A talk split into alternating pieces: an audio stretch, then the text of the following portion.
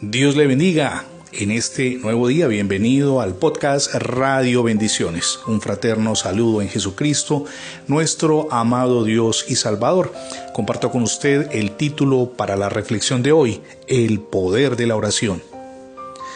Llamó poderosamente la atención que en una entrevista breve en televisión mencionara a Dios en 19 ocasiones. Y no era para menos William Ruiz, de 69 años de edad, fue salvado de morir por el contagio del coronavirus. Pasó 53 días en el hospital, 30 de ellos en la unidad de cuidados intensivos. Atribuye estar vivo a la permanente oración de su familia, de su esposa, de sus hijos y por supuesto la respuesta divina que permitió que saliera de esa situación. William Ruiz reside en Bogotá, Colombia. Contrajo la enfermedad durante unas vacaciones en Turquía. Creí que iba a morir, pero Dios hizo el milagro, le dijo a la prensa. Su deseo es disfrutar de ahora en adelante cada instante que Dios le regale. La Biblia registra la respuesta a la oración de un hombre gravemente enfermo que volvió su mirada a él en aflicción. Me refiero al rey Ezequías.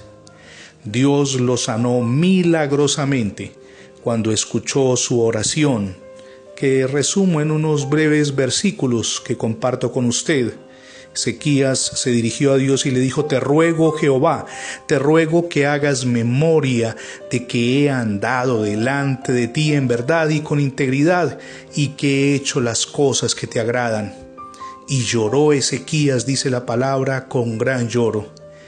Y antes que el profeta Isaías saliera hasta la mitad del patio del palacio, vino palabra de Jehová a Isaías diciendo, Vuelve y dile a Ezequías, príncipe de mi pueblo, así dice Jehová, el Dios de David, tu padre.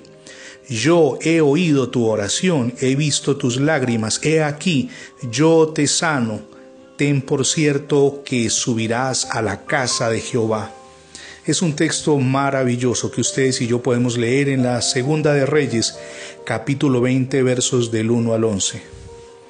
Cuando la fe es el dinamizador de nuestra vida, no hay situación tan difícil que vivamos en la que Dios no intervenga poderosamente si ustedes y yo volvemos la mirada a Él en oración. El apóstol Santiago escribió hace muchos siglos un texto maravilloso que tiene aplicación en nosotros. Él dice, la oración del justo puede mucho.